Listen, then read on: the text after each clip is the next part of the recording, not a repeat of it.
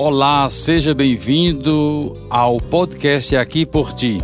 Neste espaço, a gente traz reflexões sobre autoconhecimento e a busca por uma vida mais feliz. Sou o Padre Virenberg José e estou aqui por ti. Oferecimento: Cemitério Parque das Palmeiras. A paz e a natureza em um só lugar. Sociedade Funerária Recanto das Palmeiras amparo e respeito nos momentos delicados. No cemitério Parque das Palmeiras e Sociedade Funerária Recanto das Palmeiras, nossa equipe está a postos 24 horas por dia para atender você e sua família no momento de luto. Nossa empresa conta com capelas e veículos climatizados, floricultura, lanchonete e espaço contemplação entre em contato com nosso time e confira nossos preços pela central de vendas ligando para 0800 219 7700 ou pelo nosso WhatsApp 98301 2100. Quem não conhece aquela criança agitada que vive no mundo da lua, não presta atenção na escola, não para quieta? Você sabia que algumas delas sofrem com um problema chamado TDA, transtorno de déficit de atenção e hiperatividade? Esse é o transtorno mais comum em crianças, ocorrendo de 3 a 5% da população infantil por todo o mundo. Mesmo assim, muita gente ainda não acredita que isso seja realmente um problema de saúde, o que dificulta muito a adesão ao tratamento e traz danos ao indivíduo que sofre com tal transtorno. Nesse episódio, vamos conhecer um pouco mais sobre o TDA. Para nos ajudar a entender o tema melhor, vamos conversar com a psicóloga Maíra Rodrigues, que é ela atua em saúde pública e como faço sempre, gostaria que ela mesma fizesse a sua apresentação, a sua área de atuação e onde desenvolve seu trabalho, sua pesquisa. Olá, ouvinte. Sou Maíra Rodrigues. Atualmente estou atuando na área de saúde pública e na Universidade Estadual do Pará. E vamos falar de um tema bastante é, interessante para a escola, para a família, para a comunidade nós vamos falar um pouquinho sobre esse tema que ainda se fala muito sobre o que é uma criança com diagnóstico de hiperatividade, aquelas crianças agitadas, e falar sobre as crianças, né, atualmente, contemporaneamente, dentro das escolas, sobre seu comportamento e diagnóstico. Maíra Rodrigues, como, o que, que significa transtorno do déficit de atenção e hiperatividade? O transtorno de déficit de atenção e hiperatividade é muito.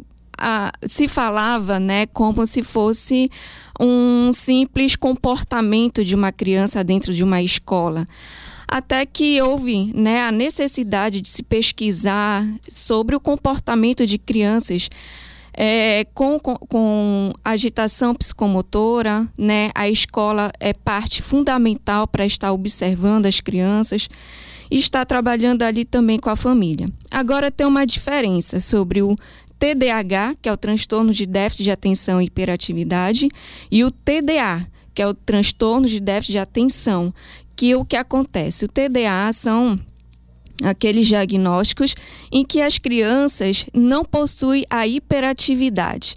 São crianças que têm um déficit de atenção, mas não apresentam a hiperatividade, a agitação dentro das escolas. E são essas crianças com TDA que muitas vezes passam batido no diagnóstico, porque são crianças ali bem comportadas, né? não causam nenhum tipo de briga, não causam nenhum tipo de questionamento com os professores né? Então são crianças que a gente deve estar também atenta, de acordo com as notas, os comportamentos e até mesmo a interação por dentro das escolas.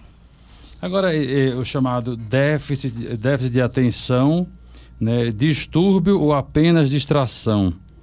E aqui apresenta o déficit de atenção é um distúrbio que atinge crianças e adultos, caracterizada primeiramente pela falta de concentração, em atividades rotineiras e pela impulsividade. pode se identificar de duas formas, como você acabou de dizer. Com ou sem imperatividade, no primeiro caso, chamamos de distúrbio de déficit de atenção, DDA. E no segundo, transtorno de déficit de atenção com hiperatividade, TDAH. Mas como saber quando uma pessoa é portadora do déficit de atenção ou apenas alguém muito distraído? Como avaliar se uma criança está apenas demonstrando uma agitação natural da idade ou manifestando um transtorno? E aqui nós temos, é, claro, para isso preciso conhecer a origem desses distúrbios e suas causas. Poderia dar algum, fazer algum comentário em relação a isso? Então, é, dentro, dentro do diagnóstico, para se fechar o diagnóstico de TDAH, vamos, eu vou fechar um pouquinho no TDAH, que apresenta a hiperatividade. Então, são três sinais que se devem ser observados: a hiperatividade, a impulsividade e a desatenção dentro da escola. Né? Então, o que ocorre? É, dentro dos manuais né, de psiquiatria, dentro do que nós possamos é, estar fechando como diagnóstico, é em torno de 6, 7 anos. Mas aí, né, é como é, por muitas vezes eu fico a pensar, em indagar. Será que fechar um diagnóstico entre 6 e 7 anos pode ser algo, um diagnóstico precoce? Porque vamos lá, pessoal. Digamos assim, uma criança, né, você vai matricular, ela está na primeiro, hoje em dia se chama primeiro ano, né, não se chama mais alfabetização. Então, primeiro ano não se pode mais repetir do primeiro ao terceiro ano né? Não se pode mais repetir a criança, porque o que acontece? Houve-se né, a compreensão de que a criança ela pode desenvolver a leitura escrita lá pelos seus sete, oito anos, ali quando ela já está no terceiro ano. E isso é de acordo com a sua faixa de desenvolvimento que ela apresenta, de acordo com o seu com a, com a motivação que recebe, de acordo com a sua maturidade, né? E aí, por que, que eu indago né, essa questão de se fechar um diagnóstico ainda com 6, 7 anos? Porque nós devemos obedecer também esse olhar sobre o desenvolvimento da criança. Né? Então, o que é uma criança com hiperatividade apresentando a hiperatividade, impulsividade e, a, e desatenção? É, eu, eu, compreendo que isso seja um, um para fechar o diagnóstico deve-se né, fazer isso é um olhar clínico.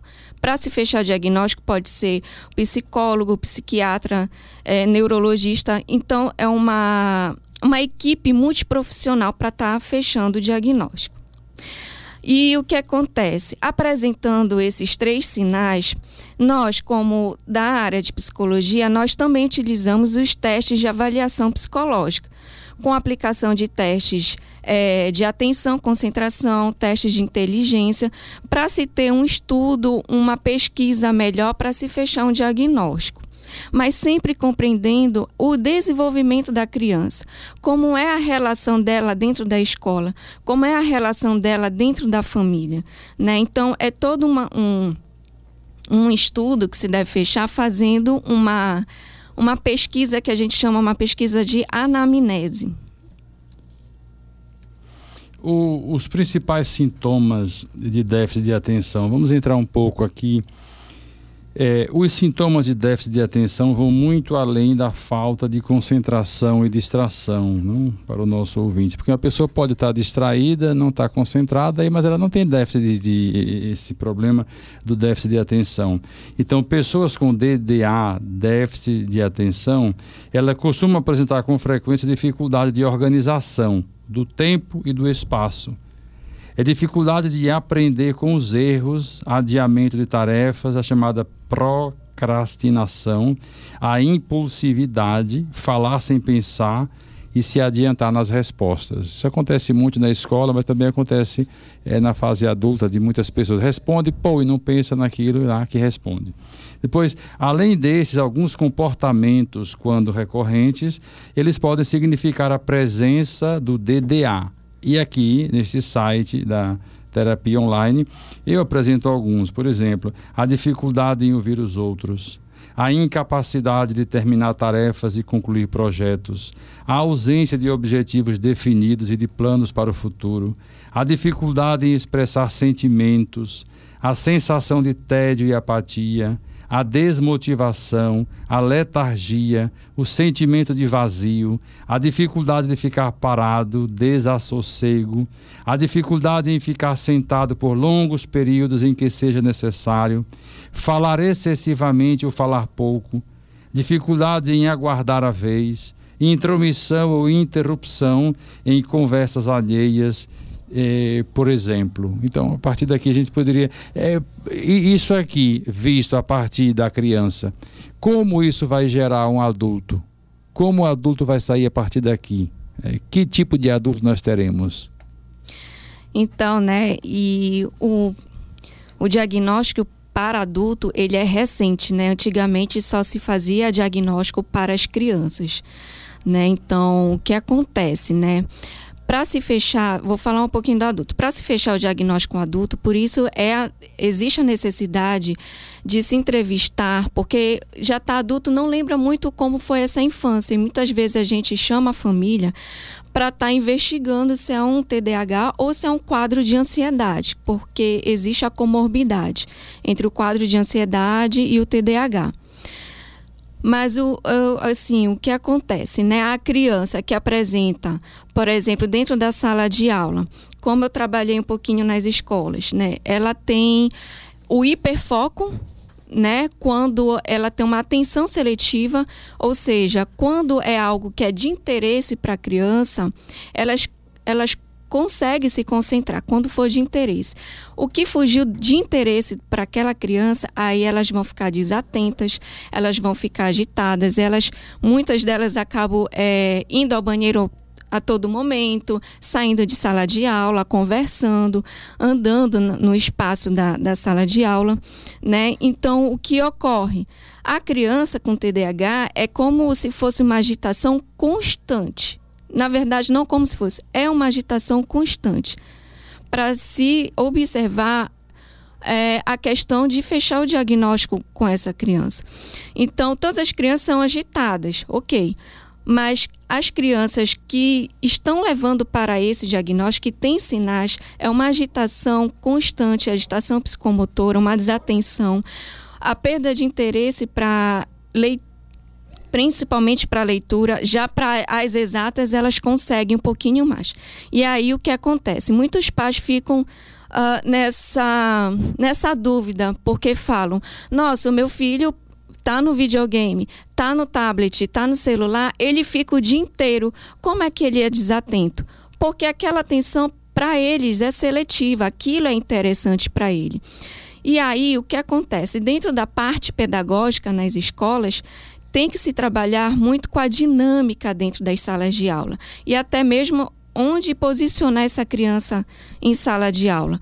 Tira perto da, das janelas, que, que tira atenção, ruídos, é, portas, né? Então a professora tem que estar o tempo todo observando aquela criança, indo até essa criança, para que a criança tenha um, um aprendizado, consiga ter um acompanhamento, acompanhar ali as outras crianças que estão é, prestando atenção e a criança com um diagnóstico de TDAH, elas não conseguem acompanhar por muito tempo.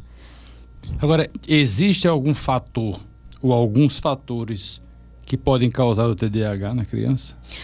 Então, o que acontece? Estudos falam dentro da, da neurologia, né, que é, é a partir da, do, dos estudos da área pré-frontal das crianças, né? Pré-frontal aqui, que é a parte onde está localizada a atenção das pessoas.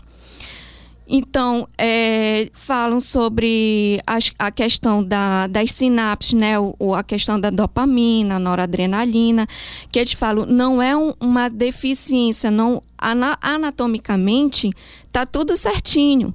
Mas o que acontece? Como se fosse uma disfunção dessas sinapses de, de estar é, produzindo noradrenalina, dopamina, que são os hormônios, né, que são as sinapses necessárias para a criança não ter essa dificuldade de atenção e concentração.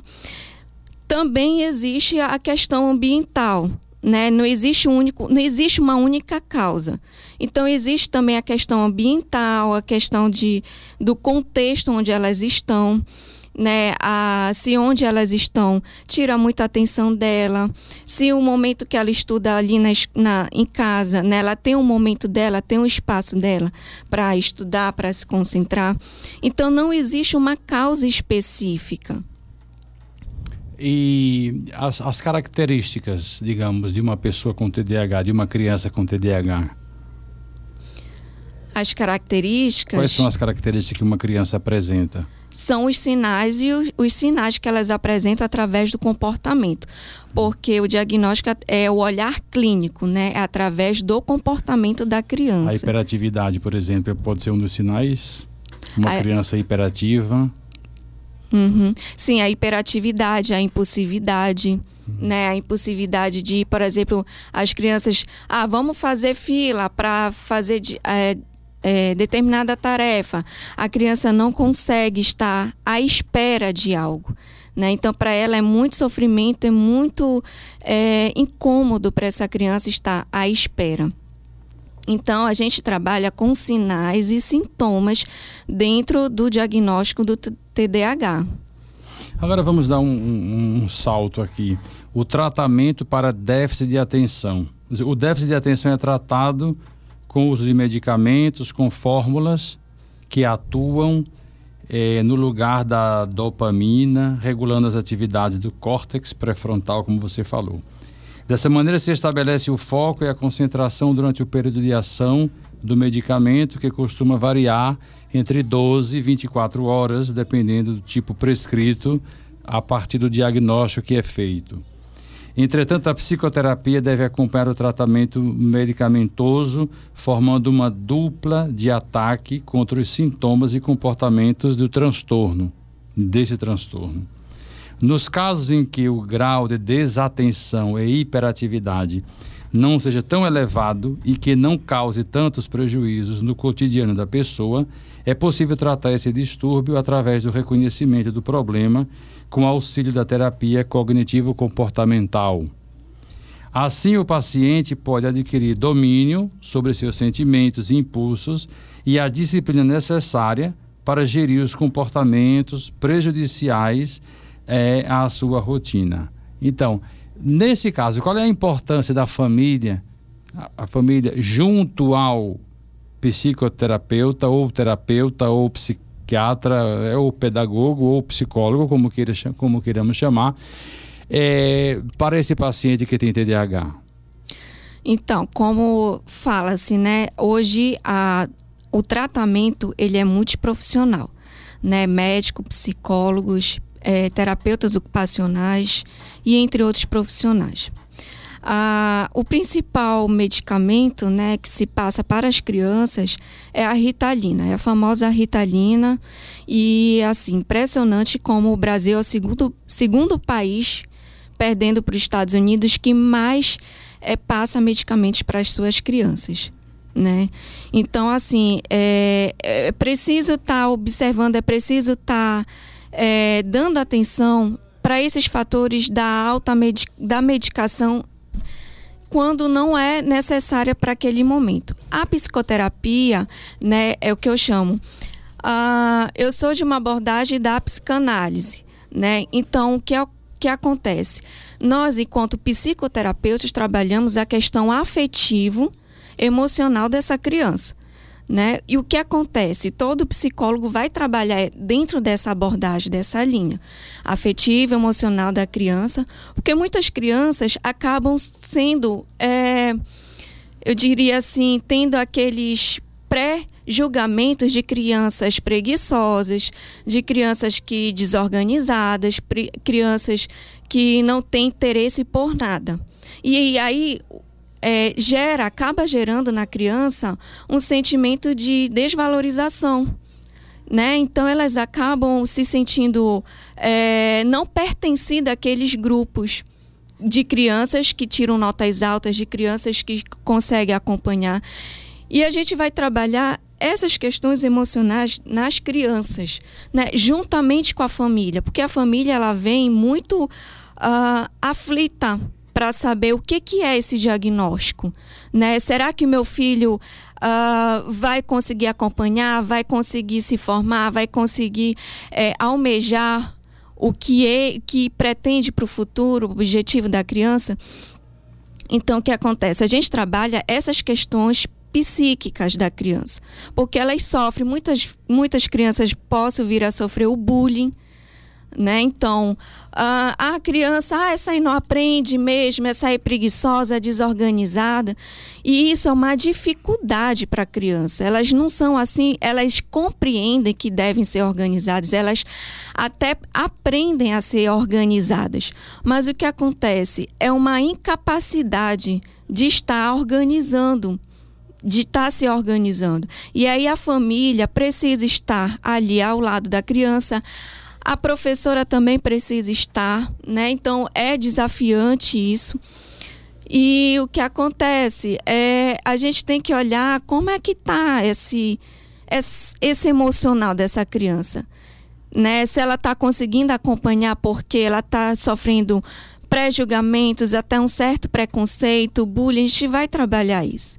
Porque assim, tem estudos também que falam né, que muitos Muitas pessoas famosas têm o déficit de atenção e hiperatividade, né? E são excelentes crianças para fazer esporte. São excelentes porque elas já possuem a, a, agitação psicomotora. Então, aquele nadador Michael Phelps, né? Ele é TDAH. E nossa, ele é campeão aí natação, né? Então, é, é muito importante criança estar desenvolvendo esporte, está inserida nos esportes, até mesmo porque são crianças que têm uma facilidade muito grande de interação social. Né? Apesar das dificuldades de, de aprender, de, de ter atenção, mas são crianças que não têm dificuldade de se interagir com outras crianças. Quem, quem tem TDAH tem fobia social? Não, a gente chama isso comorbidade, né? Hum. Qual é a preocupação em relação às crianças que já possuem o diagnóstico de TDAH, né? É, podem ser um adultos, futuros adultos com ansiedade, grau de ansiedade muito grande, é, depressão e as fobias que estão dentro do diagnóstico de, de ansiedade. Então, são crianças que, por ter agitação psicomotora, que eu diria assim, elas possuem uma pulsão psíquica muito é, acelerada, então elas podem vir a desenvolver uma ansiedade, que a ansiedade é, é exatamente essa, esse aceleramento mental, né? Esse, tem essa, essa, esse imediatismo. São pessoas imediatistas, né? E aí quando muitos trabalhos, muitas atividades vai exigir atenção, paciência, elas podem vir a desenvolver uma ansiedade. Se sentir, nossa, eu não consegui porque eu terminei uma faculdade no meio do tempo. Eu, eu tem muita questão também de estar é, empregada no trabalho, desemprego, e acabam é, tendo essa rotatividade no mercado de trabalho, porque é, se for principalmente um trabalho que exige atenção, né? A, a, questão da separação também, pessoas que muito se separam na vida adulta, né? A própria criança já existe um estudo que fala que muitos casais se separam porque a, a criança é uma criança que vai exigir dos pais atenção, vai exigir do pai da mãe um acompanhamento com essa criança, é o ir e vir para psicoterapia, para o tratamento, tratamento multiprofissional. Né? Então, vai exigir dessa família, vai exigir dessa escola uma atenção. E por muitas vezes são pais que são chamados na escola por muitas e muitas vezes. Muitas e muitas vezes. E aí é desafiante isso para a família, para a escola o tempo todo. E, e, a relação do, do transtorno de déficit de atenção e hiperatividade com o autismo? Existe alguma proximidade ou não? Então, a gente vai falar novamente sobre comorbidade, né? Existe o autismo com comorbidade para a hiperatividade ou não, né? E aí o que acontece? A medicação também acaba sendo a ritalina para esses uh, essas crianças que possuem diagnóstico de autismo. E a psicoterapia, sempre, né? A psicoterapia ela, ela é uma constância na vida dessa criança, porque são futuros, existe uma probabilidade de futuros adultos com diagnóstico de ansiedade e depressão. Certo. Agora, para fechar aqui o nosso quadro, para fechar essa, esse nosso episódio, é, de que forma a sociedade, de modo geral, ela pode ajudar as pessoas que têm TDAH, esse transtorno é, de déficit de atenção e hiperatividade? Sempre repetindo, porque o nosso ouvinte é, não fique só no TDAH. Né? Então, é, esse transtorno, como a sociedade pode interagir e pode ajudar essas pessoas, as diversas instâncias e instituições da sociedade? Então, é, em primeiro plano, né, eu sempre vejo nas redes sociais, né, algum vídeo de alguma criança agitada numa escola. Eu lembro de uma situação que passou no Brasil de uma criança que acabou agredindo uma professora porque o que acontece, ah, ele acabou não participando de uma atividade. Eu vou falar de, também de uma situação que eu atendi de uma criança de seis anos que foi proibida de participar dos jogos porque uma criança que quebra o objeto das, das dos colegas, uma criança é, que diz respeito aos professores, os colegas, e isso só venha a piorar o comportamento da criança, porque aí já, já inicia um pré-julgamento, um preconceito, e ainda muito criança, 6, 7 anos. Né? Então, o que é que a gente precisa conversar com a comunidade? A gente precisa fazer entender que são crianças agitad agitadas que, que devem é, ter ajuda, que precisam de ajuda e não fazer pré-julgamento. E são muitas vezes né, a, a conversa da comunidade do tipo assim, é falta de limite, ah, tem que. A palmada ajeita. A gente verifica isso nas redes sociais, né? Quando na verdade nós precisamos estar acolhendo, ouvindo essa criança. São crianças extremamente inteligentes e elas elas entendem que estão sofrendo o preconceito, entendem que não estão inseridas naquele grupo. E isso traz um sofrimento muito grande. E a sociedade, ela pode estar ajudando a não estar fazendo esse pré-julgamento né? Primeiramente, acolher essa criança e compreender. São crianças, primeiramente.